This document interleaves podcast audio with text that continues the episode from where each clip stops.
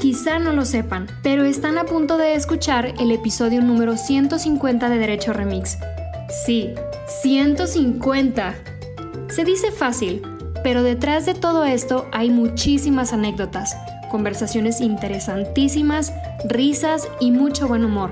Hemos tenido personas invitadas muy muy chidas, cortes, edición, errores, aciertos, despedidas, bienvenidas y muchos experimentos pero bien vale el esfuerzo por las sordas, por el gentío de gente multitudinaria, por las masas que nos escuchan en todos los rincones de la galaxia. Y como dato a pantalla suegros, la cantidad de escuchas que hemos tenido a lo largo de estos 150 episodios es comparable con la población de Orizaba, Veracruz, según el censo del 2020. Hay muchas historias detrás de cada programa, y cada una de ellas no serían posibles sin una comunidad que nos respalda, a todas y todos ustedes, muchas gracias. Ustedes son el motor principal por el que seguimos en este mitote llamado Derecho Remix.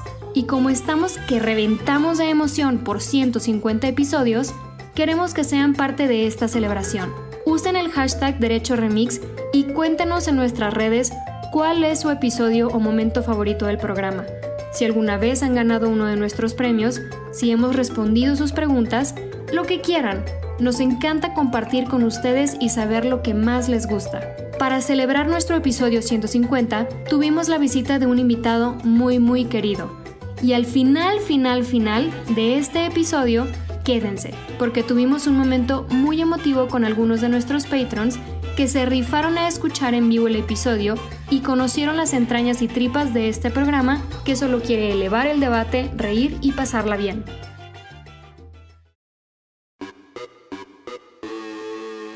Buenos días, buenas tardes, buenas noches, bonita madrugada o cualquiera que sea la circunstancia temporal en la que estén ustedes disfrutando de alguna aparición sorpresa, de alguna presencia no esperada. Y en este episodio 150 nos vestimos de manteles largos porque tenemos varias sorpresas para ustedes. La primera de ellas es que grabamos en presencia de algunos de nuestros queridos Patreons, a los que les mandamos por supuesto un enorme y fuerte saludo. Y no se vayan porque al final vamos a hacer ya nuestra sección que ya es más bien costumbre de que como les regalamos algunas cosillas hermosas que tienen que ver con un invitado sorpresa que vamos a tener en esta transmisión 150. Pues aquí está. Este episodio de Mantelicísimos Largos, el 150, lleno de comentarios sobre la regulación de la economía y el gas, el papel de los tribunales, qué va a pasar con el pleito judicial que tenemos ahora contra los gringos y un montón de otros temas, porque esto es... Derecho. Remix. Divulgación jurídica para quienes saben reír con Ixel Cisneros, Miguel Pulido y Andrés Torres Checa. Derecho Remix. Ahora sí, ha llegado el momento. Ministras, ministros de la Suprema Corte, magistradas, magistrados, titulares de tribunales unitarios de circuito, jefes de manzana, coyotes de la Junta de Conciliación y Arbitraje, señoras, señores, niños, bebés, para todo mundo. Este momento es tan especial que hoy hasta Andrés Alfredo Torres Checa, su mamá lo mandó con limón en el pelo y los zapatos de charol. Ixchel viene así como con su traje, su vestido bordado de frente y con olanes y toda la cosa. Mucha elegancia. Nunca usé vestido bordado, pero sí. Tenía zapatos ortopédicos, imagínate lo boleado que era. ¿De plano? Yo también, yo también tenía, yo también. Sí, sí. ¿Pero por qué tenías eh, la pata de, cuarto para las tres? Tenía como pie plano, entonces mi mamá me compró zapatos ortopédicos y eso no me hizo muchos amigos. Pero ahora tengo una gran pisada. Como la de Alejandro Sanz. ¡Oh! Pisando fuerte. ¡Oh! Qué pésimo chiste. Puta madre. ¿Y tú, Ixchel, qué es lo que tenías, Juanete? Este, no, yo también zapatos ortopédicos, pero como en mi época era distinta a la de Checa, como que los, todos los zapatos escolares eran así feos, entonces nadie se daba cuenta que los míos eran ortopédicos. O sea, seguramente en la de Checa ya acá super nice, este, los zapatos este, volaban y cosas así. En los míos eran todos, todos negros, feos, así de charol, entonces pues eran iguales, nada más que con hoyitos a los lados. No se distinguía. Oigan, no están para saberlo, pero yo tenía una reacción conocida como pie de atleta. eh, a ciertos materiales. Y entonces, en alguna ocasión fui a una cosa que se llamaron las mini olimpiadas infantiles, que eran de, los hijos de trabajadores de cervecería, que es donde trabajaba mi papá. Y entonces me querían poner a huevo unos tenis Panam que me irritaban y entonces eh, por la sudoración eh, muy particular que generaba, entonces me irritaba mucho el pie. Y entonces mi mamá decía, no, pues este niño no puede. Y entonces iba yo con mis tenis Nike. Y de por sí ya era medio raro que el hijo del gerente de la planta fuera a jugar con los hijos de los trabajadores y luego yo no llevaba los mismos tenis y me buleaban. Me buleaban por ricachá, pero bueno, qué dura, qué dura fue mi vida. ¿Nos quieres decir que es una historia de discriminación inversa o no entendí? Fue una historia de discriminación inversa, sí, desde entonces se sufrió. En México también discriminan a los ricos. Pues sí. Pero bueno, después de todas estas historias sobre pies tan importantes y que seguramente los tienen eh, perfectamente con el ceño fruncido y la nariz recogida. En este momento, lo que están ustedes escuchando es la música de bienvenida de Gonzalo, Guadalupe, Sánchez de Tagle, Pérez Salazar y los que se acumulen en estas semanas. Uh. pues muy contento de estar aquí y ahora que Checa platicaba que tuvo pies ortopédicos, creo que ni el pie de atleta. ¿Pies ortopédicos, manito? Su zapatilla, su zapatilla ortopédica. Creo que no le gana a mi historia de que cuando yo tenía 13, 14 añitos perdí 8 dientes de leche y al mismo tiempo me empezó a salir barba y pelo en el pecho. Así que era una especie de muy extraño. Sin duda nada le gana eso a Gonzalo. Yo creo que cosas, o sea, muy pocas cosas pueden tumbar tu historia. Pero te pusiste guapérrimo, manito. Y más hoy que vienes así engominado y con un ajuar muy eh, destacado, vienes ajuareado así, vienes pues bien. es que la ocasión lo amerita, manito. La ocasión lo amerita, pero de verdad estoy muy contento de regresar con ustedes. Debo decir que los extraño mucho, así que, que me da mucha alegría estar acá. Qué gusto, qué gusto. Ahora que ya, era, ya eres Catrín, se ve, se pues Si viene vestido así como... Nunca lo dejé de ser, ¿eh, Michelle Agüera? Tu oficina de jefe y ahí elegante. Tiene mm, un búho de oro así y una y, esta de la, de la, justicia con los ojos vendados y la espada y la balanza eh, en mármol así ya es y, un, un, montón de libros de porrúa toda la colección allá atrás de los de doble columna. Destaca el mío, por supuesto. La Constitución Política de la Ciudad de México, el libro más importante que se ha escrito en esta república, manito. si no fuera por eh, la conspiración de los recuerdos que le hace competencia. Claro, Gran libro sobre la, justicia abordado desde otras disciplinas. Tienes toda la razón. Son el ensayo, la narrativa y la prosa poética y el cuento. También del mismo autor de Gonzalo Sánchez de Tagle, Pérez Salazar. Pues muy bien, si les parece y sin más preámbulo, después de esta efusiva introducción les propongo que abordemos los temas que nos ha sugerido la H Producción. Eh, a partir de la recopilación de las efusivas, siempre intensas participaciones del masivo público de Derecho Remix. Tenemos como primer tema las armas en Estados Unidos y la demanda de fabricantes que presentó a nombre del gobierno mexicano Marcelo Ebrard Casaubon en el vecino país del norte. Ándate paseando qué te mota, ¿no? La verdad.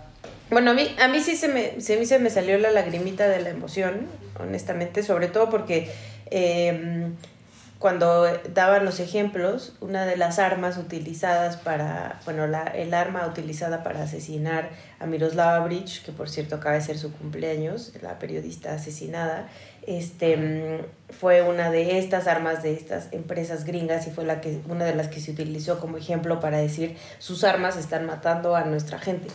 Entonces, yo, más allá de, del puerto donde vaya a llegar esta demanda, que ya ustedes me dirán si es viable o no es viable, o solo es porque Marcelo quiere ser presidente, este, mm, eh, pues sí me emociona mucho que se les esté señalando en, en principio quienes se les debe de señalar, la gran mayoría de las armas en este país este, que utiliza el crimen organizado vienen de Estados Unidos, ¿no? Y, y, los gringos no están haciendo nada. Quienes hayan vivido este, en la frontera o quienes hayan pasado en la frontera en auto, como yo, este, saben que cuando regresas no te revisan ni madres. Si te, de casualidad te toca el semáforo en rojo, pues a veces te hace un chequeo el gobierno mexicano, pero si no, pásele compañero a su país con todo lo que traiga.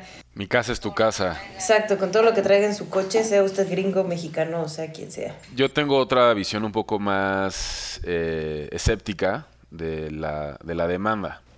Es porque Marcelo quiere ser presidente. Ah. O sea, por supuesto que tiene este componente político de la figura de Marcelo Ebrard, que es el ajonjolí de todos los escenarios políticos en este país. Pero también, digo, es importante por lo que mencionas, eh, como señalar estas empresas que son responsables, pero también muchas de estas empresas son proveedoras legales de, del ejército. Son, están dentro de los contratistas del ejército. Entonces yo creo que esa ahí entra una tensión que va a hacer que quizás la, la demanda no prospere más allá del simbolismo eh, político mediático que durará algunos meses. Porque más bien lo que hay que revisar es también cómo es que el ejército eh, contrata armas, a quién se las contrata y después cómo es que esas armas terminan en manos de lugares donde no tienen que estar, que ahí está la investigación del caso de Aldo, de, el estudiante de Ayotzinapa que termina en coma por un un rifle de alto asalto que no debe haber llegado de Iguala, pero que fue comparado por Un saludo a Sofía de Robina del Centro Pro. Saludos a Sofía de Robina del Centro Y que acompaña ese caso. y que acompaña ese caso, claro que sí. Y que ha estado ya en estos micrófonos antes. Entonces yo creo que ahí más bien hay que también hacer una revisión exhaustiva de cómo es que México compra armas de manera legal, ¿eh? no, no el tráfico, sino de manera legal a estas empresas que también son responsables del tráfico ilegal. Entonces ahí es donde yo pongo un poco más de escepticismo. abogado laureado, explíquenos. Usted que se conoce todas las leyes mexicanas y gringas de arriba abajo, de un lado al otro. Me parece que coincido con los dos. En primer lugar, la parte más abogadil es que no creo que el Estado mexicano tenga legitimación para demandar a las empresas por lo que decía Checa.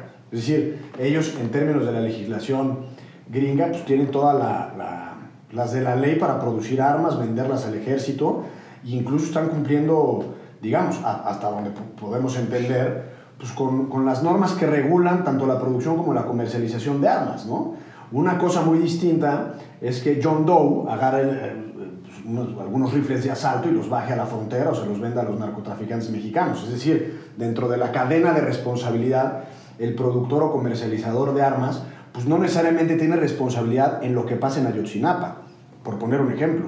Eh, y de ahí a tratar de, de, imputarles o de encontrar responsabilidad civil o responsabilidad penal, creo que es un largo trecho.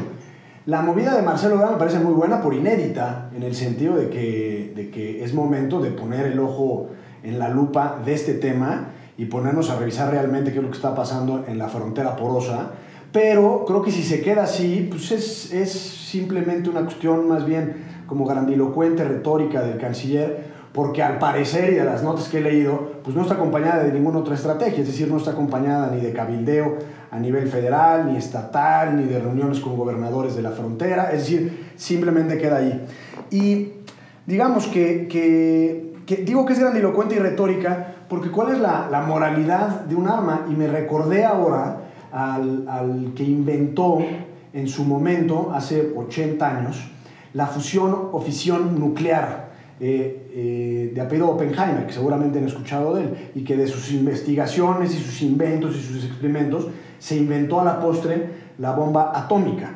Entonces, pues este Oppenheimer al crear algo derivado de la investigación eh, lo hizo de forma incorrecta, pues no necesariamente. Un arma en sí misma pues puede tener muchos propósitos. Y el decir que, que, se venden armas en Estados Unidos en sí mismo tiene una connotación negativa, creo que hay que tener un debate mucho más profundo de cuál es la, la, utilización que se les da a esas armas. Pero el simple hecho de la venta de armas, la verdad, no creo que sea ilegal. Yo tengo muchos compas aquí en la Ciudad de México que les gustan, les gustan mucho las pistolas y van a la Secretaría de Defensa a comprarse sus pistolas y a comprarse sus eh, escopetas y demás. Y por supuesto que con eso podrían hacer cosas muy malas. Pero al final del día, pues están dentro del margen de la legalidad, ¿no? Híjole, qué amigochos, Gonzalo. Se iba con los libertarians, con el Tea Party mexicano, partido del aguacate. Pero, por ejemplo, sí hay, sí hay casos como los de em, los de Alemania, como mencionaba Checa, ¿no? En el caso específico de Ayotzinapa, donde como esta, esta cosa simbólica de que fuera un arma este, de origen alemán, ha movido cosas dentro de las estructuras del gobierno alemán y las regulaciones internas para la venta de armas. O sea, sí creo que esto pues, o sea, sí, si se lo toman en serio, que ese, ese creo que sería el principal problema, los gringos yo no creo que se lo tomen como se lo tomaron los alemanes y, y este, sobre todo varios representantes alemanes que incluso han invitado a la familia de Aldo, a la propia Sof de Robina a hablar al respecto, ¿no? O sea, sobre cómo fue este, lo, que, lo que sucedió acá en México en Ayotzinapa, este, mm, sí se podrían modificar ciertas cosas, porque honestamente... Eh, las armas en Estados Unidos se venden más fácil que unos chicles. Entonces, pues está canijo que cualquiera pueda comprarles armas legalmente, entre comillas, y traerlas a un país donde no es legal que todo el mundo traiga armas y no tienes ese permiso que dices, Gonzalo. Sí, yo creo que el, el tema está en entender cuál es el encuadre que le trató de dar el gobierno mexicano a esta demanda. En contraste con el caso que están refiriendo Checa e Ixchel y en el que mencionan a Sof de Robina, el Centro Pro, como acompañantes de la familia de Aldo, un estudiante de Yotzinapa. Ese es el caso alemán, porque existe una restricción para vender armas a ciertos gobiernos que se entiende que están comprometidos o infiltrados en grandes proporciones por la delincuencia organizada. No me digas, México está infiltrado por la delincuencia. Además de otras cosas, aunque no lo creas, aunque te sorprenda. Pero en, el caso de México es la restricción de vender en ciertos estados. Exactamente. Y entonces terminaron armas en posesión de policías municipales que no debieron haberlas tenido y eso fue lo que le dio cauce legal al caso alemán y está un poco eh, moviéndose en los tribunales alemanes desde otra perspectiva. Vamos a decir que ese es un caso de derecho administrativo, por decirlo de alguna manera, en su sentido regulatorio, restricciones para los exportadores de armas. Y quien demanda ahí, perdón, que creo que es importante esa aclaración, es la sociedad civil, o sea, no es el Estado mexicano el que demanda a las empresas alemanas, que esa es una particularidad de este caso, del de ahora con Ebrard. El caso mexicano ahora en, en Estados Unidos, en Massachusetts, es distinto porque lo que plantea el gobierno mexicano, siguiendo los precedentes que han habido, son los errores en el marketing de las empresas que promueven masivamente la mercantilización de las armas. Y lo que es interesante para ponerle un poquito de encuadre al caso, ya decía Gonzalo, es inédito, ya decía Excel, bueno, pues al final abrió un tema de conversación, obliga a que las empresas por lo menos estén algunos días eh, nuevamente en prensa y se sientan de alguna manera presionadas. Ok, esa es una dimensión política.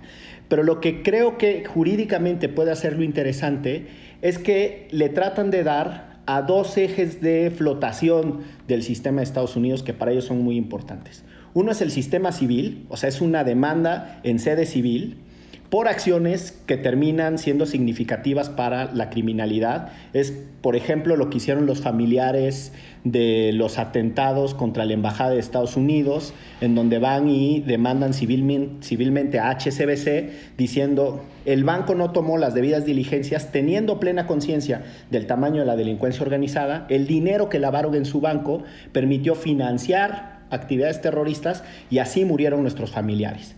Y entonces esos casos normalmente lo que hacen es que trasladan mucha presión y como se resuelven por jurado, y como el sistema gringo a los jurados les insisten mucho que esta es una acción de escarmiento, ¿no? Acuérdense que ellos tienen esta idea de los daños punitivos o el punishment damages.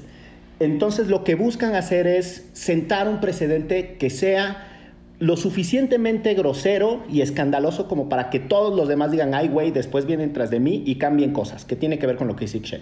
Y eso es en lo que hace a la demanda civil y por eso creo que puede ser interesante porque los propios abogados de defensa de estos casos le tienen mucho miedo a la moralina de los jurados. Porque los jurados siempre los hipersensibilizan y les ponen imágenes de un chingo de gente muerta y sangrientos y la chingada. Y aunque el caso jurídicamente en su parte más técnica se tendría que contestar con lo que dijo Gon, teniendo ahí un jurado, toma unos giros medio raros y por eso es que tienen estos acuerdos de negociación siempre ultramillonarios. Y la segunda cosa que me parece interesante, que les decía que es el segundo eje de flotación, es que se mete con la otra cosa que los gringos aman más después de los contratos, el comercio. O sea, es un país que su jurisprudencia o sus precedentes citan mucho la referencia del comercio. Y lo que están tratando de decir es que estas son distorsiones a un comercio sano. Cuando la venta masiva de armas termina siendo objeto de la criminalidad, son distorsiones al comercio que ellos quieren tener. Y esos son los mismos argumentos que han utilizado familiares de los mass shootings que les dicen ellos, ¿no? De los tiroteos masivos. Entonces, el caso tiene su jiribilla. Eh, y además, pues sí es interesante que eh, Marcelo Ebrard, que un día amanece de jefe de manzana, otro día es el de la Guardia Nacional, si te distraes también es el del Comité Olímpico Mexicano, y ahora está haciendo estas acciones internacionales. Digo, está interesante y pues evidentemente está la cosa ahí de que quiere ser presidente. Híjole, si Marcelo hubiera sido el del Comité Olímpico, a lo mejor si hubiéramos ganado más medallas con sus triquiñuelas. hubiera nacionalizado, nacionalizado a chinos y a rusos y acá y hubiéramos ganado ocho medallas de oro. Oigan, pues ya que estamos hablando de medallas y demás, ¿les parece si entramos al tema de la discusión sobre el rol de la paisana de Ixchel? Ay, perdón. Eh, y Daniel, a propósito de lo que estamos discutiendo, nos comenta por el chat que este tema de la demanda de Marcelo le da juego a lo que sería el equivalente a la Secretaría de Hacienda en México, que es el IRS, porque las empresas, si no pueden comprobar que sus armas fueron exportadas o vendidas de manera legal, estarían evadiendo impuestos de aquel lado. La verdad es que es una aproximación interesante y otros de los temas que les fascinan a los gringos es el tema de los impuestos. De ahí la legendaria y mítica idea de que Al Capone en realidad cayó por evadir impuestos y no necesariamente por maldito. Eh, sin duda es un, abordaje interesante el que nos propone Daniel. Ámonos, Recio. Pues terminaron los Juegos Olímpicos de Tokio 2020 que sucedieron en el 2021 y que sucedieron sin gente porque esos son los tiempos que estamos viviendo con tanta locura. Y en este país se discute así, con mucha intensidad, si la paisana de Ixchel, la Ana Gabriela Guevara, que se llevó la plata, ¿en qué Olimpia se llevó la plata en Atenas? Sí, Atenas, 2004. Que se llevó la plata en Atenas, se volvió a llevar la plata, pero ahora, o sea, se robó el dinero.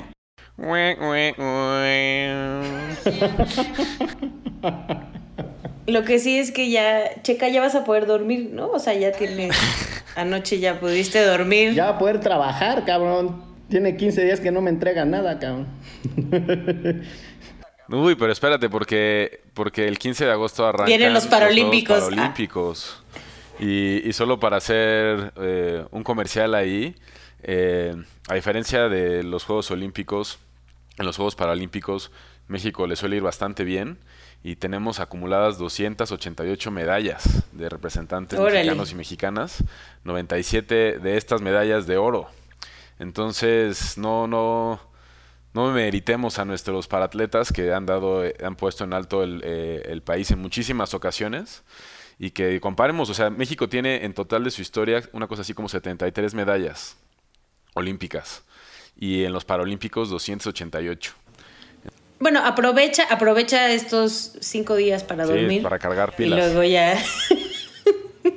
Porque ustedes no están para saberlo, pero veíamos a Checa este, y a su novia Alina, así en el Instagram a las 3 de la mañana festejando. este. Y me sospecho, Checa, que veías todas las disciplinas, ¿no? O sea, intenté ver dónde había posibilidades de medalla. O sea, los escaladores también. No, fíjate que de escalada las vi después, pero algunas de atletismo sí espectaculares. Ah, buenísimos. Pero bueno, regresando al, al, tema de Ana Guevara, pues es la peor, el peor desempeño de un Los de mexicano desde Atlanta 96. Cuatro medallas de bronce. Bueno, que también, es, o sea, en Atlanta 96 se ganó una medalla, pero fue de plata. Entonces depende qué quieras medir. Si el desempeño en el medallero o el número de atletas. Pero si es el desempeño en el medallero, es el peor desde Atlanta 96. Oye, pero hay otro indicador que es el de el diploma olímpico, ¿no? A los 10 primeros lugares les dan un reconocimiento y ese nunca se usa, solo usamos el medallero. Solo usamos el medallero, sí. Este se obtuvieron 17 diplomas olímpicos. La verdad sí fue una, o sea, sí fue un desempeño pues, no tan bueno, ¿no? Y creo que hay atletas a los que se les puede exigir resultados y atletas a los que ganan a pesar de ser mexicanos. A ver, solo se le puede exigir resultado a los de fútbol, la neta. No, la neta a no. todos los demás. No. No, la neta no. O sea, yo creo que sí. se le puede exigir resultados Bueno. al béisbol también. O sea, béisbol es una Ah, política béisbol también, pública sí, de este totalmente. estado. Se creó pro base y no puede ser que No solo es una política pública de este estado, o sea, se meten, o sea, un poco como en el fútbol, se meten una cantidad de dinero, Ajá. este, no solo la federación, sino los equipos, pero sí no se le puede exigir a alguien que puso, o sea, empeñó su coche, su casa para poder y salió De- en cuarto lugar, o sea, sí es como, no, espérate, ¿no? O sea, todos los méritos, este, son suyos y solo suyos y, y todavía le decimos, ¿por qué no ganaste medalla de bronce o de plata o de oro? Y es como, güey, no me apoyaron, pero en lo más mínimo. Y justo ahí volvemos a lo de Ana Guevara. Desde que empezó ella en la CONADE, ha habido muchas este, recriminaciones de los deportistas y las y los entrenadores diciendo que les, les quitaron recursos, ¿no? Y les quitaron apoyos y les quitaron becas y les quitaron espacios donde podían ir a entrenar. Y entonces, este, pues este es uno de los grandes reflejos. Y en principio, ¿a dónde se fue ese dinero? Que también le recortaron presupuesto, eso también es verdad. a los abuelitos de los atletas. Pero es que ahora el recurso ya les llega directamente, ya sin intermediarios. Como son jóvenes. O sea, ya. Sí, los apoyos. Eh, a ver, a mí hay dos cosas sobre esa discusión que me importa poner sobre la mesa para escuchar sus puntos de vista. Uno es el rol del Estado en la promoción del deporte desde una perspectiva de derechos humanos. En tanto el deporte tiene que ver con la educación, con la salud, pero además en la promoción del deporte uno puede apreciar si el Estado cumple con ciertos estándares de derechos humanos. Por ejemplo, asequibilidad, que no significa otra cosa que la gente pueda con ciertos recursos económicos tener de vuelta algo que se merece, ¿no? Que sea costeable para las personas, eh, que sea accesible, ¿no? Que sea universal. Y todas esas cosas, yo tengo la idea de que aquí ni siquiera se voltean a ver, ¿no? O sea, no son referentes. Entonces, primer punto que me interesa saber es el tema del rol del Estado en la promoción del deporte. Y el segundo que me parece súper interesante a propósito de lo que dice Checa es a quiénes les podemos exigir resultados y en función de qué. Y la verdad es que yo les confieso que yo no tengo ni la más peregrina idea de cómo se gastan los recursos públicos en el tema del deporte. O sea, yo creo que es una discusión que está muy lejos de estándares de transparencia y de rendición de cuentas, en donde, no, a ver, yo no sé si es mucha la inversión en esgrima, porque a lo mejor es solo un fulano el que lo juega y cualquier cosa que se le dé parece mucho comparado al fútbol, ¿no? Si contamos que son millones de mexicanas y mexicanos los que lo juegan. Entonces sí me interesa un poco como problematizar cómo tenemos ahí un manto de opacidad. El rol del Estado y qué trampa con la fiscalización de, los recursos. Pues funciona a través de los, de los como federaciones de cada uno de los deportes, ¿no? Entonces está la Federación Mexicana de Clavados, está la Federación Mexicana de Fútbol y así. Y así se van, se van dando los recursos. Y un poco dependiendo también la expectativa y los resultados y que tanto se juegue es que tantos recursos reciben. Por ejemplo, otro deporte donde también se puede exigir resultados es en Taekwondo. O sea, la Federación Mexicana de Taekwondo es una, es una federación como consolidada, que da resultados, se les da recursos, eh, se les apoya para ir a, a mundiales, etcétera. Eh, nunca comparado con el fútbol. O sea, si el fútbol es nuestro parámetro, todos los demás es poco, ¿no? Pero es, una, es un deporte que comparado con otras disciplinas, el taekwondo se les da y no dio resultados en estas Olimpiadas. Ninguno de los dos representantes pasó del primer combate. Es muy triste. Y luego hay otros en donde también los atletas, a propósito de un tuit que justo ponías en la mañana, Miguel, eh, forman parte del ejército o de la marina. Entonces los recursos los reciben a través de ser becados y formar parte de las Fuerzas Armadas. Eh, es el caso de los clavadistas, por ejemplo. Eh, Yael Castillo es del ejército, María del Rosario Espinosa fue del ejército. Eh, ¿Quién más? El que ganó pentatlón mo- eh, moderno en Río de Janeiro es del ejército. Entonces ellos tienen recursos por ser parte del ejército. Entonces se vuelve una ventaja estar dentro de las Fuerzas Armadas.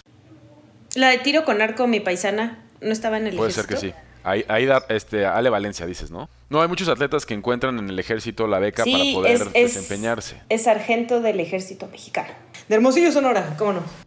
Ahora, la Federación Mexicana de Curling, de la que Gonzalo Sánchez de Tagle es el más prominente y destacado representante, sí, pues nunca rinde cuentas de la lana que se gastan y no nos da jamás este... ¿Dónde está nuestro dinero, Gonzalo? ¿Dónde está nuestro dinero, Gonzalo? no sé si han visto la película que se llama Eddie the Eagle, que es un compadre eh, inglés que por ahí de los mediados de los 60, 70, eh, dice, yo quiero ir a las Olimpiadas y lo bajan de la competencia de slalom y como todavía las reglas no eran tan claras pues, para las Olimpiadas, en este caso de invierno, pues iba el mejor del país y entonces se avienta a concursar y se registra en las Olimpiadas de esos saltos de distancia de esquí que pues, pareces un águila, ¿no? Entonces, esa es mi, mi esperanza para ir a los Juegos Olímpicos de invierno en curling. Supongo que no hay federación de curling en México, yo la presido, este, y pues nos organizamos y nos vamos. Incluso me ofrezco para ser el que trapea, pero bueno, este, no, de las Olimpiadas, a mí el tema del medallero se me hace una cuestión de, digamos, como de orgullo nacional y por supuesto todos están ya en la competencia en las mismas condiciones. No sabía lo que decías, Miguel, que existían diplomas olímpicos, pero ese me parece que es un mejor, digamos, referente de cómo nos fue. Si estás dentro del top 10 en, en cualquier disciplina, pues juega, porque me parece que las estimaciones de las medallas están en función de probabilidad, cuántos atletas llevas, eh, y qué tantas chances tienen de ganar, ¿no? Y si a la hora de la hora pues, se puso nervioso, o como pasa mucho en la delegación mexicana que le da chorrillo un día antes de competir, y es cierto, eso ha pasado, ¿no? A un maratonista. Sí, pasó, pasó en marcha. Sí, a Noé, a Noé Sánchez le cayó mal en Pekín eh, el espagueti. Desayuna chilorio y luego se va a, correr, obviamente. Este... Ya saben, si van a competir en 50, 50 kilómetros de marcha, no desayunen chilorio. ¿no? Mejor échense algo así más light. La chica de clavados que se cayó, que le dieron cero, ¿no? O sea, sí, esas cosas le pueden pasar a cualquiera menos a los robots chinos, pero de ahí en fuera a todos los deportistas este, les puede suceder algo así con eso. Y, y también yo platicábamos el otro día con Checa, es, a ver, o sea, son el cuarto o la cuarta mejor del mundo en su categoría, ¿no? O sea, no es cualquier cosa, no es en chilamestas. A ver, tú eres el cuarto mejor del mundo en qué, ¿no? Este, seguramente en curling.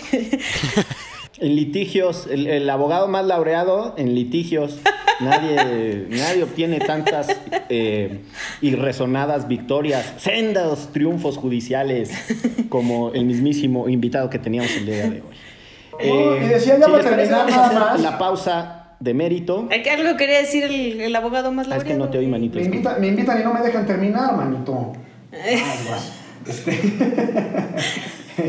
Nada, coincido con, con Checa en que hay ciertas disciplinas que, que de manera, bueno, cuando menos yo lo ignoro, porque los mexicanos salimos buenos para el taekwondo y no para otra cosa, que tenga más que ver con nuestra cultura y tradición, pero bueno, pues salimos buenos para el taekwondo. En esas, en arco, en clavados, pues creo que sí hay, sí hay, sí hay elementos para exigir más. No sé si la marcha ahora, pero el box también, pues, es un país de boxeadores, ¿no? Pues también podríamos exigir que cuando estemos, estemos en los en los 10 finalistas. En box porque la, aquí a la gente, o sea, porque es barato y porque es como no tiene nada, a ver, no quiero que te vayas de barrio, ponte a golpear aquí en el gimnasio del barrio y así salen los mejores boxeadores, así fueron este todos los mejores boxeadores olímpicos y los que eran profesionales. O sea, ¿era eso o, ser delincuentes y entonces dijeron, métete al box? Hay un, un bonito libro de Pierre Bourdieu y Luis... Eh, Wakanda. A, Wakanda. a propósito del habitus, que es uno de los conceptos que aporta Pierre Bourdieu a la sociología, eh, en el que hacen muchos ensayos sobre los boxeadores de Estados Unidos, que tiene evidentemente muchas equivalencias con los boxeadores mexicanos, como un vehículo para salir del barrio, para huir de la pobreza. Eh, es, un ensayo muy bonito sobre boxeadores de los 50 y lo que permite de movilidad social. Y ahora sí, sin más, vámonos a la pausa, porque esto es... Derecho Remix. Derecho Remix. Buenos días. Buenas tardes. Buenas noches. Bonita madrugada. O cualquiera que sea el momento en que nuestros queridos y más laureados conductores de Derecho Remix estén escuchando esta felicitación. Va de nuez. este histórico primer podcast de Derecho Remix. Llegamos a nuestras bodas de oro. Episodio número 50. Bienvenidos a la sexagésima primera emisión de Derecho Remix. Esta semana cumplimos dos añotes. Queremos agradecerles porque hemos llegado a 75 episodios. Gracias. Capítulo número 100. Hola amigos de Patreon. Buenas, buenas. ¿Ustedes sudan? Con el abogado más laureado. Venga, Cheyenne. Pues aquí a su servidor, al abogado más laureado, le corresponde dar un pasito al costado. Me les voy. Sí, me les voy. Ahora sí. Hasta la producción. Ahora sí, que literalmente tiro pa'l monte. Buenos días, buenas tardes, buenas noches, bonita madrugada o cualquiera que sea la circunstancia temporal en la que se encuentren ustedes escuchando este mejorado Derecho Remix en su episodio 127. Eh, nos acompaña una vez más en estos micrófonos una voz de casa. Andrés Torres Checa. Vivo ahí en el tapanco de, de la cabina de antifaz. Muchas felicidades por estos 150 grandiosos episodios de Derecho Remix. Ishel, Miguel, Gonzalo, Checa, Carla y demás personas que hacen posible este grandioso podcast. A celebrar y muchas gracias por todo lo que nos ayudan a aprender, reflexionar y divertirnos. Un gran honor participar y grandioso escucharles y por muchos episodios más. Abrazos grandes. A toda la gente de Derecho Remix que siempre actúa con alevosía y ventaja y también a todo el equipo de Antifaz les envío una felicitación jurisprudencial por sus 150 programas. Un abrazote de Tito Garzanofre. Adorades y admirades colegas de Derecho Remix, acá Lisa la legaliza. Eh, muchísimas felicidades por sus 150 primeros episodios. Esperamos que sean cientos de miles, muchísimos más. Les agradezco enormemente en nombre de les no abogades que nos hayan explicado el chismecito judicial durante todos estos episodios y nos hayan ayudado a entender mejor a nuestro país. Les mando un beso, un abrazo y de nuevo muchísimas gracias por siempre tener los espacios y la explicación más cordial, más amigable y sobre todo más divertida. Los quiero mucho. Regresamos a Derecho Remix, donde estamos de manteles largos, porque está aquí el abogado más laureado y además también nos acompañan tres Patreons que, que nos escuchan martes con martes y a los cuales les agradecemos a todas y todos ustedes. Y si no son Patreons, háganse Patreons. Por un dolarito pueden apoyar a este producto llamado Antifaz. Em, volvemos rápidamente a un tema que además eh, acá en la Ciudad de México tuvo mucho eco, que es estas, eh, este tope que puso la Comisión de Hidrocarburos, se llama, si no, me, si no mal recuerdo, para que no se pudiera eh, cobrar el gas, o sea, que, que solo se pudiera cobrar el gas hasta ese tope. Y entonces mm, las empresas, no las grandes empresas que, que, generan el gas y distribuyen el gas en México son las que se pusieron este, en paro, sino las pequeñas empresas que son las que nos llevan el gas hasta nuestras casas, dijeron no nos alcanza. Las grandes empresas nos están cobrando un montón este, y nosotros al final no, o sea, si seguimos haciendo esa chamba con, con ese tope, no vamos, a, no vamos a sacar ninguna ganancia y al final somos nosotras y nosotros quienes llevamos el gas hasta las casas. Entonces, yo sí en varios chats, sobre todo de periodistas, estuvo muy chistoso porque los propios periodistas buscando gaseras por toda la Ciudad de México y el Estado de México, porque ya no tenían tanques de gas este, para sus hogares. Eh, sí fue una semana complicada para muchas personas, igual digamos, o sea, empresas, pequeñas empresas, estaba, veía las noticias y el señor de los tamales, ¿no? Tuvo que recorrer, o sea, se tuvo que ir hasta Puebla para poder llenar sus tanques de gas y poder este, poner al día siguiente su puestito de tamales. Porque sí, al final, pues es, es algo que nos pega y nos pega directamente a todas y todos. Y al final, pues el presidente, este, hay ahí una negociación Previo a ello, hay que decirlo, las empresas gaseras dijeron, ya, vamos a frenar nuestro paro porque estamos, este, pues sí, eh, afectando directamente a la población y no queremos que se vean afectadas. Ah, es, un, es un dilema de precios máximos, ¿no? Eh, en, la, en la economía, si recuerdo mis clases de eco que reprobé, entonces sí tengo que recordar porque las llevé más de una vez. este es el, el clásico dilema en el que cualquier profesor de economía clásica te diría que si, el Estado interviene con precios máximos o con precios mínimos, se generan distorsiones y entonces obligas a que competidores se salgan del juego y que un excedente lo terminen pagando los consumidores.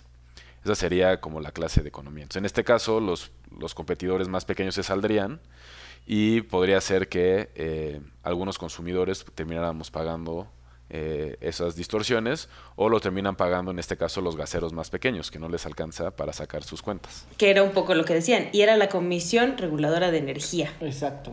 Yo, a ver, uno es que le iba a decir Excel que era, había sido la Comisión Reguladora de Energía la que había pasado los precios máximos y las otras cosas que en realidad me interesa compartir son reflexiones, uno sobre el rol de estos órganos eh, altamente especializados, órganos técnicos que tienen funciones de regulación.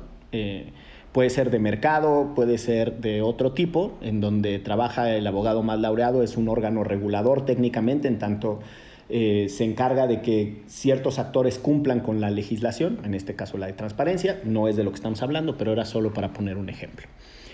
Lo que me parece interesante es que hay dos actores ahí que no han terminado de madurar que este es el momento de la verdad. La Comisión Reguladora de Energía, por una parte, y la mm, de competencia económica, ¿no? La Comisión Federal de Competencia Económica, que son los dos órganos técnicos que nos dimos para tratar de promover la competitividad e incrementar las condiciones de mercado. Y aquí, siguiendo un poco las reflexiones de Checa, es importante entender que hay paradojas. El derecho regulatorio es súper importante para lograr la competencia las economías liberales que se nos venden como economías de mercado libres y la chingada están hiperreguladas. O sea, las leyes de antimonopolio las inventaron los gringos hace ciento y tantos años, cuando los Rockefeller empezaron a tener monopolios que destruían la posibilidad de competencia, ¿no? Entonces, el país que más promueve la competencia tiene uno de los poderes de destrucción del antitrust, ¿no? Eh, más fuertes del mundo. Eh, la Comisión eh, Económica Europea, ¿no? que es el precedente de la Unión Europea, justo lo que trataba de hacer era crear condiciones de mercado a partir del carbón en los 60s o 70s, checa, tú me corregirás, después eh, de la Segunda Guerra Mundial en los esfuerzos de reactivación económica y desarrollaron doctrinas muy importantes de cómo establecer regulación que promueva la competencia. Y para todo fin práctico, pues recordarán ustedes el madrazo que se le dio en Europa a Microsoft por prácticas dominantes y monopólicas, etcétera. Entonces, estos órganos en México son nuevos, apenas se los dotó la legislación y apenas están tratando de madurar y yo creo que no hemos ni siquiera aterrizado esos modelos cuando el presidente llega y los bombardea y empieza a tomar él acciones muy confrontativas que eh, será muy interesante ver qué rol tienen. Entonces, órganos técnicos que Gonzalo incluso tiene en uno de sus 473.824 libros, también tiene uno en el que aborda eh, los órganos altamente especializados. Eh, órganos autónomos, organismos autónomos, órganos garantes, eh, hasta en eso la, la doctrina mexicana es muy equívoca y no tiene una sola forma de referirse a ellos. Pero el segundo tema es el tema de los consumidores y cómo no hemos logrado afianzar una perspectiva de derechos de los consumidores en distintos temas. Pasa en la aeronáutica, o sea, nos tratan con las patas las pinches aerolíneas. Pasa en la telefonía, pasa en, el cuestión de las telecomunicaciones y celulares y, y el internet y la chingada. Y lo estamos viendo ahorita en el gas. Entonces, no hay asociaciones de consumidores potentes que puedan llevar litigios y que puedan organizar y defender en tribunales como sucede en otras partes del mundo Y no hay tampoco eh, un marco normativo que permita cosas como acciones colectivas por parte de consumidores organizados, etc. Entonces ahí está muy incipiente el desarrollo. Cierro con una última reflexión. Sí es súper importante lo que el presidente denuncia y me parece que eh, por lo menos en términos de diagnóstico es un acierto. Necesitamos romper cuando las empresas funcionan en cártel. O sea, eso en otras partes del mundo se le conoce como criminalidad económica. Son delitos contra la economía. Son delitos. O sea, se chingan la vida de las personas. Eh, y en otros países, en Chile hay un caso muy importante sobre el papel confort, que es lo que nosotros le diríamos el papel de baño, eh, porque no se vale que las empresas se pongan de acuerdo y se queden en el mercado y se repartan el pastel y finjan que están compitiendo y no lo hagan, y todo a costa de eh, la calidad de vida de las personas. Y, Bimbo. por ejemplo, ¿no? Y no tenemos eh, con suficiencia desarrollados esos temas. Y pues ya ahí lo dejo porque el abogado más labrado ya se acomodó la corbata, ya se mm, reacomodó la gomina y seguro viene con un comentario erudito a propósito de su obra magna sobre órganos autónomos y desconcentrados. ¿Cómo se llama, Manito, tu No, obra? es un esa? libro fascinante, les debo de decir, apasionante, que te lo eches de una sentada. Se llama La Reforma de la Constitución Política en materia de telecomunicaciones. lo estás leyendo y hasta mod- la lengua sacas. El modelo del Estado regulador en México. Y sí, en efecto, pues hablo a partir de... Eh, Está tu libro y 50 sombras de Grey. Exacto, sí, sí, sí. Y, y caldo de pollo para el alma, ¿no? y los de Carlos Cuauhtémoc Sánchez, ¿no? Que generaban mucho... Volar sobre el pantano, eh, juventud en éxtasis. Yo, yo diría un par de cosas, lo que dices sobre todo tú, Manito, porque fuiste el que más ha- habló como abogado. Porque lo que, lo que dice Checa de, de- No, es que me parece muy interesante. Lo de precios máximos, creo que todos tenemos una intuición en ese sentido, ¿no? Está bien o está mal eh, está- fijar precios en determinada industria o en determinado mercado. Creo que la primera reacción es una reacción de contenido visceral, ideológica. Eh, quienes sean muy liberales de derecha dirán, no, está mal porque hay que beneficiar al mercado. Y quienes tengan alguna otra noción eh, eh, social, digamos, pues puedes decir, no, está bien que el Estado intervenga en la fijación de precios, sobre todo en un bien de consumo indispensable como es el gas, y sobre todo tomando en cuenta, pero son cosas que ya no sé, el otro día escuchaba que un muy alto porcentaje de las y los mexicanos en este país sigue eh, eh, obteniendo fuentes de calor a partir de la leña. Más, de, más del 10%. Ese dato es de Hanna eh, Palacios, la de la de Comisión Federal de Competencia Económica, la COFESE. Ay, pensé en Hanna Barbera, pero no, ay, no tenía nada que ver. Hanna Barbera además son los apellidos de los dos caricaturistas. no es una persona. Es Que debo decir que yo siempre pensé que Hanna Barbera era una señora. Que, siempre trataba de quedar bien la pinche Hanna. Era bien Barbera. Era la Alejandra la Barbera.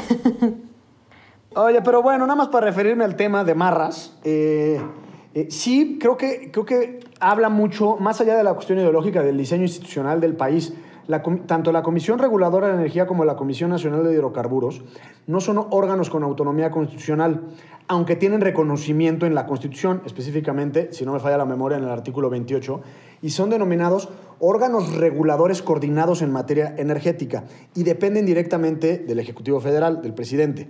Eh, entonces, eso nos da a entender desde el diseño institucional que la política energética y en este caso la regulación en la materia como pacto social, es decir, desde la Constitución, nos pusimos de acuerdo y dijimos, no, sí tiene que depender del presidente de la República por todas las implicaciones, hasta de soberanía, diría, ¿no? Eh, y del control de, de determinadas cosas. Y por otro lado, la Comisión Federal de Competencia, tanto como el Instituto Federal de Telecomunicaciones o el Instituto Nacional de Transparencia, son órganos con autonomía constitucional, es decir, órganos del Estado mexicano que no tienen ninguna relación de jerarquía frente a los poderes tradicionales, el Ejecutivo, Legislativo y Federal.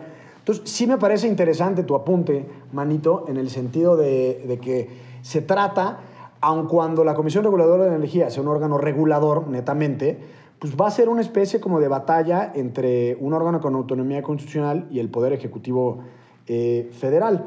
Eh, y fuera de eso, la verdad no tengo mayor comentario porque, insisto, no, no, no soy economista y sobre todo no entiendo el mercado del gas. O sea, no sé si ponerle un, un- un- límite al, al precio al final redunde en beneficio de los mexicanos o puede hacer que en cinco años pase algo, como decía mi padre con mucho temor, que en- en el México de los 70s, más o menos, pues estaba el esquema de rentas congeladas y entonces nadie podía cobrar más de determinado precio y le dio en la torre a, un- a una industria que era la industria inmobiliaria eh, y después, como no sabemos tener equilibrios en este país, se fue al otro lado, ¿no? No sé si pueda pasar lo mismo, que si congelas los precios del gas o le pones un límite, pues al final de 10 años con la inflación, pues terminen siendo eh, obsoletos e inconsecuentes esos precios y en realidad termine siendo subsidiado por el Estado mexicano. Yo lo único que diría de lo que dice Gonzalo es que sí hay una ideologización sobre los precios y el rol del mercado y a veces no la discutimos tanto. Entonces hablamos de que los precios sean libres, como si eso fuera siempre a solucionar los problemas, o le tenemos miedo a que se fijen ciertas nociones en el mercado porque pueden generar distorsiones, y de- en realidad depende cómo es que hayas estudiado economía. O sea, la otra gran discusión de precios mínimos y precios máximos es el salario mínimo. Y la gente dice, no, no, no, que no suban el salario mínimo, que el mercado regule los precios. Y ya sabemos que el mercado puede ser un ojete y puedes estar este, ganando una miseria, puedes estar trabajando tu, tu jornada laboral completa. Entonces, poner ahí un piso mínimo de, de un salario para que la gente pueda tener un poder adquisitivo mayor, pues no necesariamente te va a generar todas estas distorsiones que a veces aterran eh, a los economistas liberales. Ahora que decías eso, eh, me acordé de mm, Julio Volvitnik, un economista que estaba en, en el Colegio de México y que tenía una columna en la jornada por muchos años y a quien el presidente nunca le ha reconocido eh, que le fusiló la idea de economía moral, que es el libro que se supone que escribió el presidente eh, de 3.50 a 5 de la mañana todos los días, que es el único rato en donde no lo vemos en algún acto público o haciendo cosas. Eh, y que por cierto, con una particularidad, el presidente tiene como 15 plumas distintas. Cada libro que saca lo escribe de un- con una habilidad literaria diferente. Es, es un dato a destacar, ¿eh? Ojo ahí, Gonzalo. Es un escritor camaleónico, manito. escritor camaleónico. Eh, pero bueno, Julio escribía siempre su columna con una frase muy bonita que decía que el, el incremento al precio del pan podría equilibrar oferta y demanda, pero jamás iba a resolver el problema de la gente. Y un poco lo que Julio trataba de decir es, necesitamos una dimensión moral sobre estos temas, no en el sentido moral del que habla el presidente, me atrevo a decirlo, porque quienes conozcan a Julio y lo hayan leído sabrán que tiene un desarrollo intelectual bastante más complejo. Pero bueno, solo porque eh, esos debates están ahí y, y hay mucho sobre, sobre derecho regulatorio y derecho competencial que en México no hemos estudiado. O sea, hay una aproximación a la economía, el derecho. Eh, José Ramón Cosío, el exministro o el ministro en retiro, como le quieran decir, es uno de los pocos que ha, que ha escribido. Que ha escribido. Wow. Una carrera, dos especialidades, una maestría terminada y dos truncas, con estudios en México, Estados Unidos, España y Chile. Y con todo esto dices, ¿escribido? Ojalá pudiéramos decir que es broma, pero no. Y la verdad es que no sé si un abogado con ese vocabulario tenga derecho a ser locutor. No sé. ¿Ustedes qué opinan? José Ramón Cosío es uno de los pocos que ha escrito sobre este tema. Y Él se queda el escribido, ¿eh? Sí, sí, sí, sí, sí. Y me hace recordar a otro que también ha escribido sobre esto, que es Richard Posner, que es un eh, eh, destacado eh, ex juez de los Estados Unidos y que además es muy prolífico con su pluma. No sé si sigue siendo juez, ya lo retiré, tal vez sigue chambeando. Eh, sin más, ay Dios, eh, ¿les parece que eh, abordemos el último tema que nos ha propuesto la H Producción, que es el enjuague judicial? Señoras y señores, qué locura con las presidencias en los dos tribunales más relevantes de este país. Que la barbaridad. Al que seguramente Fox todavía le dice el trife, que está mal dicho, por cierto, es el Tribunal Electoral del Poder Judicial de la Federación y eh, la Suprema Corte de Justicia de la Nación. El de la Suprema Corte no tiene enredo. El ministro Saldívar salió a decir que llueva, truene o relampaguee, él se va cuando se tiene que ir. Y entonces todo aquello de la ley Saldívar y que si sí, y que si no, y que si la manga del chango y la mamá de las muchachas, terminó siendo puro jarabe de pico porque no acabó en nada. ¿no? O sea, ya no será relevante porque es un artículo transitorio que solo aplica una vez, que solo aplica para una persona, que era él, y al momento en el que él declina la posibilidad de repetir en su encargo como presidente de la Suprema Corte, eh, pues esa discusión, tanto en el plano legislativo como en sus implicaciones en el Poder Judicial, quedan sin sustento y sin sustancia. Está el otro caso, que es el de los dos presidentes del Tribunal Electoral. Estamos como Juárez y Miguel Miramón. Hay dos presidentes del Tribunal Electoral y... También era Juárez y Lerdo, ¿no? No, pues Lerdo era Lerdo era de los compas de Juárez, ¿qué te pasa?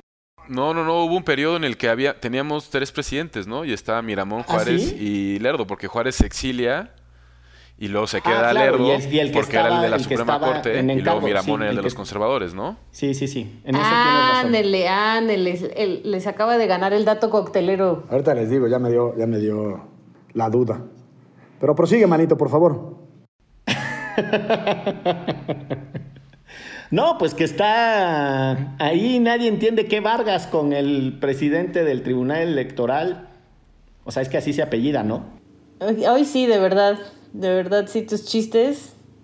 Hoy sí llegaste este, filoso. No sé si quieres quedar bien con los Patreons o con Gonzalo, pero. con todos. Yo siempre quiero quedar bien con todo mundo.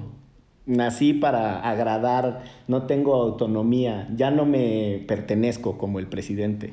Ah, como en Ford. Ahí está, a ver, cuéntanos, Gonzalo.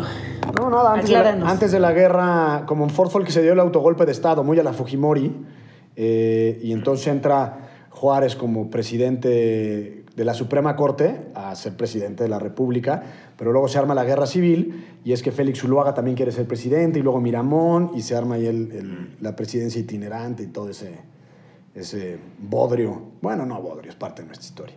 Pero ese merequetengue en términos del Mira tú, así como el tribunal. Así. Está singular esa dualidad de cabezas, ¿no? A mí lo que me gusta de este chisme de presidentes es que Saldívar está ghosteando, ¿no? A Vargas.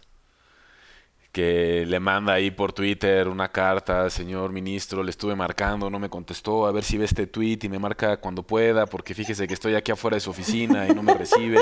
Entonces a mí eso es lo que más me gusta de esto, que en realidad eh, yo creo que Saldívar está tan golpeado en su reputación y es algo que a él le importa tanto que ya intentando como limpiar un poco su imagen, limpiar un poco su cara, prefiere ghostear al, al, señor presidente del tribunal electoral y, está muy chistoso este drama que traen. Ah, que además, que es muy raro, ¿no? Pero lo hacen público en redes sociales, entonces está para el deleite de todos los que estamos ahí en Twitter navegando. Sí, el otro diciéndole, no, yo que usted ya renunciaba, ya es, este, es imposible que, que vuelva a poder dirigir el tribunal porque ha perdido, este, ¿cómo se dice?, la confianza de sus compañeros y los mexicanos. Entonces, y sí, solo le contesta en Twitter. Oye, pero es legal, lo que pasó en el tribunal electoral es legal. Pues es una bonita discusión. Lo que sucede con los órganos de mm, esa envergadura es que tienen una dimensión autorregulatoria muy importante. Entonces hay cosas que se resuelven sobre la base de sus propios precedentes. Y esos tribunales, los, las altas cortes, como les dicen en, alguna rama del derecho comparado, eh, pues se fijan sus propias posibilidades. Nosotras sí interpretamos la Constitución hasta no sé cuál. De hecho, les pongo un ejemplo muy práctico. En algún momento chocaron el Tribunal Electoral y la Suprema Corte y el Tribunal Electoral decía, en la materia electoral absolutamente nadie más puede interpretar la Constitución después de nosotros. Y la Corte le dijo, más o menos sí. Si hay algún punto de quiebre, bla, bla, bla, la Constitución eh, será interpretada siempre y por todos los siglos de los siglos por la Suprema Corte de Justicia de la Nación. Y estos y eso, pues cuando tú me dices, eso es legal, es ilegal, es constitucional. La única forma de, de, impugnar la constitucionalidad de una norma electoral es por vía de una acción de inconstitucionalidad que la resuelve la Suprema Corte de Justicia de la Nación, en pleno. Es decir, la última palabra en, materia electoral sí la tiene la Suprema Corte, digamos, en temas de fondo y los importantes. Ahora, sí hay que reconocer... O sea, sí debería Saldívar de recibir a Vargas. Mira, yo no sé si lo debería de recibir o no. Yo creo que, que quizás y aquí me voy a aventurar a hacer una, una hipótesis, buena parte del golpe que le dieron a Vargas como presidente eh, fue avalado por el propio Saldívar. Eh, con el apoyo de Saldívar, incluso diría. Eh, a mí lo que me parece que es hasta cierto punto, y así lo diría, dramático, es que es nuestra inmadurez democrática y en este caso se refleja en el Poder Judicial. Es decir, podríamos estar discutiendo cosas como el gas, que son infinitamente más importantes, y suponíamos que ya habíamos superado estas cosas, ¿no? Como sociedad democrática. Pues quién es el presidente es el presidente, ya sabemos de, qué fecha a qué fecha. Eh, pero no, ahora resulta que, eh, en, el, Poder Judicial eh, pues se puso en duda si el presidente se le extendían o no dos años y ahora no sabemos quién es el presidente del Tribunal Electoral pues creo que es un símbolo de una regresión democrática, que, que, lo que dábamos por sentado tanto como que sales a la calle y va a haber una banqueta y no te vas a ir por un, por un socavón, bueno, pues es lo mismo, es decir, te despiertas un día y dices, pues ya no sabemos quién es el presidente de una institución del Estado mexicano muy importante como el Tribunal Electoral. Y eso en código democrático, más allá de quién tenga razón y más allá de si fue legal o no esta sesión eh, atropellada de cinco de los siete ministros y ministras integrantes del Pleno de la Sala Superior, pues nos da a entender que, seguimos muy en pañales en, madurez y en solidez democrática. Ahora, la relación entre la política y el derecho y los órganos resolutivos es muy antigüita. Digo, ustedes son muy jóvenes y no recuerdan cuando en su conformación el entonces Instituto Federal de Acceso a la Información, el IFAI, tuvo algunas renuncias eh, si mal no estoy, fue la de Octavio López Presa. Puedo estar equivocado, pero un comisionado que se fue, eh, de los que integraron su primera formación de pleno, y entonces eh, Felipe Calderón propuso a Alonso Lujambio, destacado itamita del Departamento de Ciencia Política, y que además había sido consejero del Instituto Federal Electoral. Que se cree que Checa trae una estampita de Lujambio en su cartera. Yo, yo no coincidí con Luján. ya era secretario de Educación Pública. es que justo cuando decía, cuando ustedes son muy jóvenes, se refería a Checa, la verdad. No, ustedes ya están mal y a la audiencia. Sí, ya están aflojados en terracería. Eh, y entonces, cuando Felipe Calderón designa a Alonso Lujambio, eh, la que entonces era la presidenta del IFAI era María Marván, y en un asunto rarísimo, María declina la presidencia del IFAI para que en cuanto llega Alonso sea eh, nombrado presidente, porque la jerarquía de alguien que venía de haber sido un destacadísimo consejero del IFE no le permitía integrarse a un órgano de resolución colectiva y simplemente ser uno más del montón. Entonces, vamos, anécdotas hay un montón, ¿no? De, cómo suceden las cosas en estos órganos colegiados. El Tribunal Electoral va a su cuarta rotación de presidencia porque nadie termina, ¿no? Este, Yanine Otálora fue la primera en renunciar, después no sé quién chingados renunció, luego Vargas y ahora está, este, ¿cómo se llama el que está ahora? Ya ni me acuerdo. Bueno, a Vargas lo sacaron como por mala copa, ¿no? Llegó el cadenero y lo sacó del antro, porque eso es lo que ya es el Tribunal Electoral a estas alturas, es un antro, un tugurio. Yo siento que lo sacaron del antro porque se robó las bolsas de las que estaban en el antro o algo así. Se estaba robando hasta el éter de los de lanza. Pero bueno, pues muy bien. Eh, antes de dar por cerrada esta hermosa conversación de reencuentros apasionantes y eh, muy festivos, íntimos, con el abogado más laureado, eh, tenemos un bonito anuncio. Se va a sortear entre las personas que escuchan Derecho Remix y que participan masivamente en nuestras redes sociales la obra literaria que está cambiando la narrativa contemporánea, que lleva por título ¿Cómo lleva por título? Ah, me estás dando bola. Ya me estás dando bola. Pues dispénsame, manito. No, manito, te estaba eh, dando bola, pero está, está chateando, cabrón. Se lleva por título La realidad de las luciérnagas. Son 15 cuentos eh, que hablan sobre la identidad, la trascendencia, pero no por ello significa que sean libros, eh, cuentos, perdón, complejos. Al contrario, tratan de ser amenos, digeribles, para el esparcimiento del alma, el espíritu y la mente. Así que muchachos y muchachos, no sé qué quieran hacer para efectos de la dinámica. De cuando se ha publicado este episodio, el, ¿qué les damos? ¿Hasta el viernes? Ándale. Eh, las personas que... Que suban eh, una foto que demuestre que se desvelaron viendo los Olímpicos. ¿Y eso por qué, güey? Pues nada más. Porque hablamos de los Olímpicos. Ya acabaron. ¿Quién se va? a- quién, quién se tomó una foto demostrando que está desvelando? Mucha gente. Yo tengo todas las fotos. Yo me Mucha saqué gente. fotos en todas las Mucha medallas gente. que ganamos. Participación en esta. Estás peor que la Comisión Reguladora de Energía, cabrón. No mames, vas a causar eh, con tu intervención. Está bien. Igual si subieron fotos y las quieren compartir con nosotros. Este es el momento. Arroba checa 91. Este es el momento si quieren platicar. Yo digo, dos hashtags, el de siempre, Derecho Remix y hashtag Suéltalo Gonzalo. Suéltalo, Gonzalo. Eh, y entre las personas que cumplan con esos dos requisitos sencillos, entre la publicación de este episodio y el viernes de la misma semana, se hará el sorteo a cargo de la H, siempre imperturbable producción de Derecho Remix. ¿Te parece, manito? Me encanta. Pues ya está, ¿no? Qué gusto haberte tenido de vuelta, así todo entacuchado, eh, bien emperifollado, que se note que ya tienes un trabajo decente eh, y que eres la única eh, persona que tiene el valor de quienes estamos en, en esta conversación de entrar al servicio público y hacerlo con dignidad. Ya lo dijimos cuando te despedimos de estos micrófonos. Es un orgullo tenerte como amigo y colega de práctica. Gracias por tu compromiso cívico, manito. Defiende nuestros derechos. Nuestro derecho al acceso a la información, por A, favor. a eso me aboco todos los días. Mucho éxito en el Palacio de Cristal de, Peri- de Insurgente Sur. Muchas gracias. Oye, y eso, eso del tacuche es mentira, ¿eh? O sea, siempre ha ido de tacuche a todos lados, incluso cuando solo estaba con nosotros impresentables de Derecho Remix. Pero siempre andaba con su, con su camisita y su Una que otra vez llegó de smoking y otra de frac, sombrero de copa. como mago. Oye, manito, ¿y no te han robado el lonche ahí en el INAI? Cuando no, llevas manito, tu... no, porque no traigo. tu taco de para, suadero. para evitar la tentación, no traigo lonche y me cruzo a la esquina aquí hay unas muy buenas quesadillas de lo que es la tinga, el chicharrón y ya te la sabes qué tipo de puestito. Y entonces ahí es donde me almuerzo. Ya, está muy bien. Me da gusto que... Si no, Perisur también le queda eh, cortísimo. Tiro a maroma de pulga.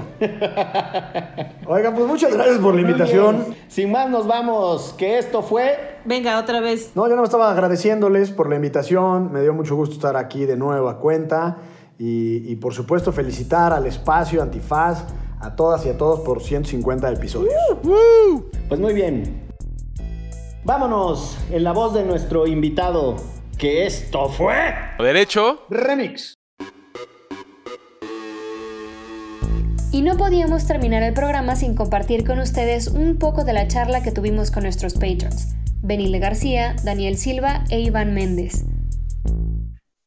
Y aprovechamos este momento para hacerles otro anuncio, que en celebración del 150 episodio de Derecho Remix, no solo vino el abogado más laureado de todas las latitudes y todas las coordenadas geográficas que puedan permitir el universo y todos los sistemas solares, sino que además tenemos tres invitadaces de lujo, que son tres Patreons que nos están escuchando en vivo y que están viendo las andeses que decimos y los errores que cometemos. Benilde García de Teresa. Iván Méndez. Y Daniel Silva. No mames, cuánta pinche pirotecnia está, cabrón. Eh, Parece fiesta patronal. No mames, Exacto, parece- los perros de las colonias ya están ahorita temerosos. Sí, vamos a tener que dejar de hacer estas celebraciones porque el maltrato animal no va con nosotros. Disculpen, no sé, es que se pone muy eufórica la palomilla. Hola Iván, Benilde, Daniel, muchísimo gusto. ¿Cómo están? Mucho gusto. Me pongo aquí la diadema de... ¿Dónde están muchachos y muchacha? Platíquenos. ¿Acá en la Ciudad de México? Yo soy Benilde, estoy en Coyoacán, aquí cerquita de ¡Eh! Chócala. Vecina de Ixchel. Eso, vecino de Ixchel. Y les decía hace Que por rato algún que... momento pensé que estabas en casa criatura. La ventana como que puede eventualmente dar ahí un... Mm, Y cierto. Pues la, la, ¿cómo se llama? Pues la casa criatura, pero de Coyoacán. También tu representante es Gabriel Cuadri. También Qué triste. tristísimo, sí, sin duda. Sí, nuestra opción era Pablo Gómez, entonces tampoco era como que, ah, qué bruto, qué bárbaro.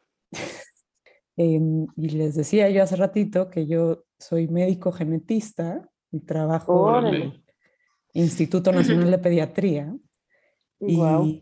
y, y eso, y los escucho religiosamente todas las semanas, después de que me eché un binge de todos los programas que estaban grabados en las vacaciones de diciembre.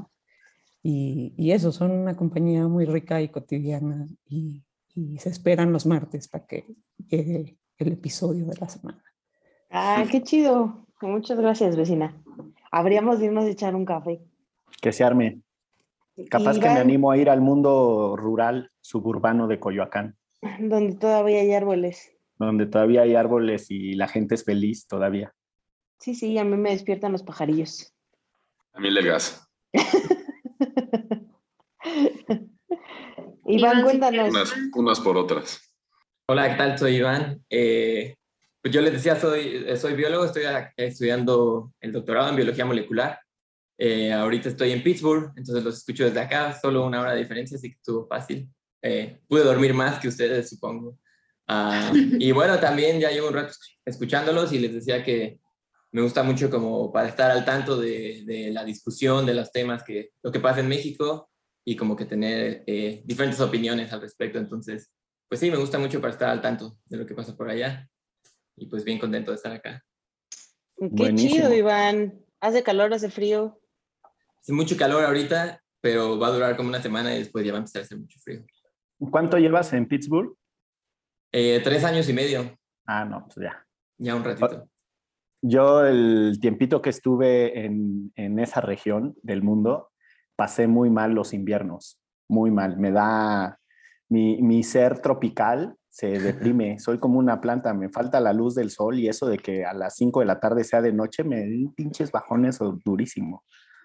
Sí, yo creo que es peor que el frío. Eh, eso de que oscurezca a las 5 de la tarde a mí también se me hace bien complicado. Lo bueno es que pues justo en diciembre es cuando voy a México, entonces me tomo un mes de vacaciones y como soy de Cuernavaca, pues a veces me toca un clima. no, Llegas Entonces, voy a recargado de sol, hasta para A pasarle a otras, A la otras alberquita. personas. Justo, justo. Buenísimo. A Mucho gusto, Iván. Con la chelita. Porque si no es con chelita, no vale la alberquita. Cuéntanos, Daniel. Eh, no, pues este, afortunadamente yo he podido conocer a Miguel y Chel en vivo, por lo menos, una, un- una ocasión. Eh, ahora estoy estudiando el, el posgrado aquí en la, en la Ciudad de México, en especialidad de inteligencia artificial. Y. ¡Wow! y Tenemos también. aquí al pleno del, del futuro con ACID. Sí, no mames, y aquí uno estudiando mames. papelitos dos. No, bueno, ahorita, y ahorita como está, como está con así, tampoco es que sea mucho santo de nuestra devoción. Cuando lo recuperemos, el del futuro, el del futuro. Sí, que, eh, que Cuando espero alguno de pronto. ustedes sea director o directora. No, ¡Qué no, no, gacha! no La sé. el tigre, ¿eh? sí, no, no, no sé si eso es algo, algo que se le podría desear a alguien. ¿Quién No, sabe? yo creo que la rifa del tigre todavía es más fea, pero hay cosas más feas en este país que el CONACYT. Sí, y, y bueno, y so- sobre todo qué, qué afortunado ahora de, de poder co- coincidir con, con Gonzalo, que en otras este, ocasiones pues no se había dejado ver, que ya varias veces le había reclamado a, a Miguel, oye, ¿por qué? ¿Y por qué a él nunca lo llevas? No me Pero-. No se deja. Lo tenemos, este, en realidad es un mito, está hecho por computadora. Es Ah, un razón. producto de inteligencia artificial. Es producto de la imaginación de Miguel que anda llorando por las esquinas todo el tiempo. Es su alter ego. Exacto, es mi, es mi alter ego slash némesis. Es el abogado que siempre quise ser. Pues ahí está. Dieron un derecho remix desde las tripas. Muchas gracias por... Ojalá no se hayan desilusionado. Exacto. Cambia, cambia cuando ya lo vestimos. Escúchenlo cuando ya quede también editado. Nos vieron sin maquillaje. El escribido se queda, ¿eh? Por cierto. Sí, ya ni modo.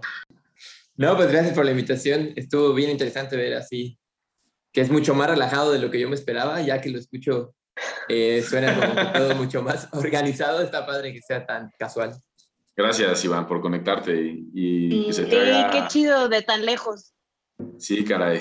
Dale, Daniel, con gusto. No, mu- muchas gracias por, por, por la invitación y, y sí, como decía Iván, se, se- se ve muy relajado, pero luego quienes le sufren son la honorable producción. Tal cual. Pero pues eso ya lo inventó Emil Durkheim con la división social del trabajo, también por cierto referida en su momento por Karl Marx. Entonces, para eso es. Cultísima referencia que tenía justo en mente. Mucho los éxito en sus doctorados, en sus, en sus desarrollos profesionales, en sus bonitas materias que son sustanciosas y relevantes para el futuro de la humanidad, muchachos, no como uno que graba un podcast sobre sandeces. Divulgación jurídica para quienes saben reír. Con Ixel Cisneros, Miguel Pulido y Andrés Torres Checa. Derecho Remix.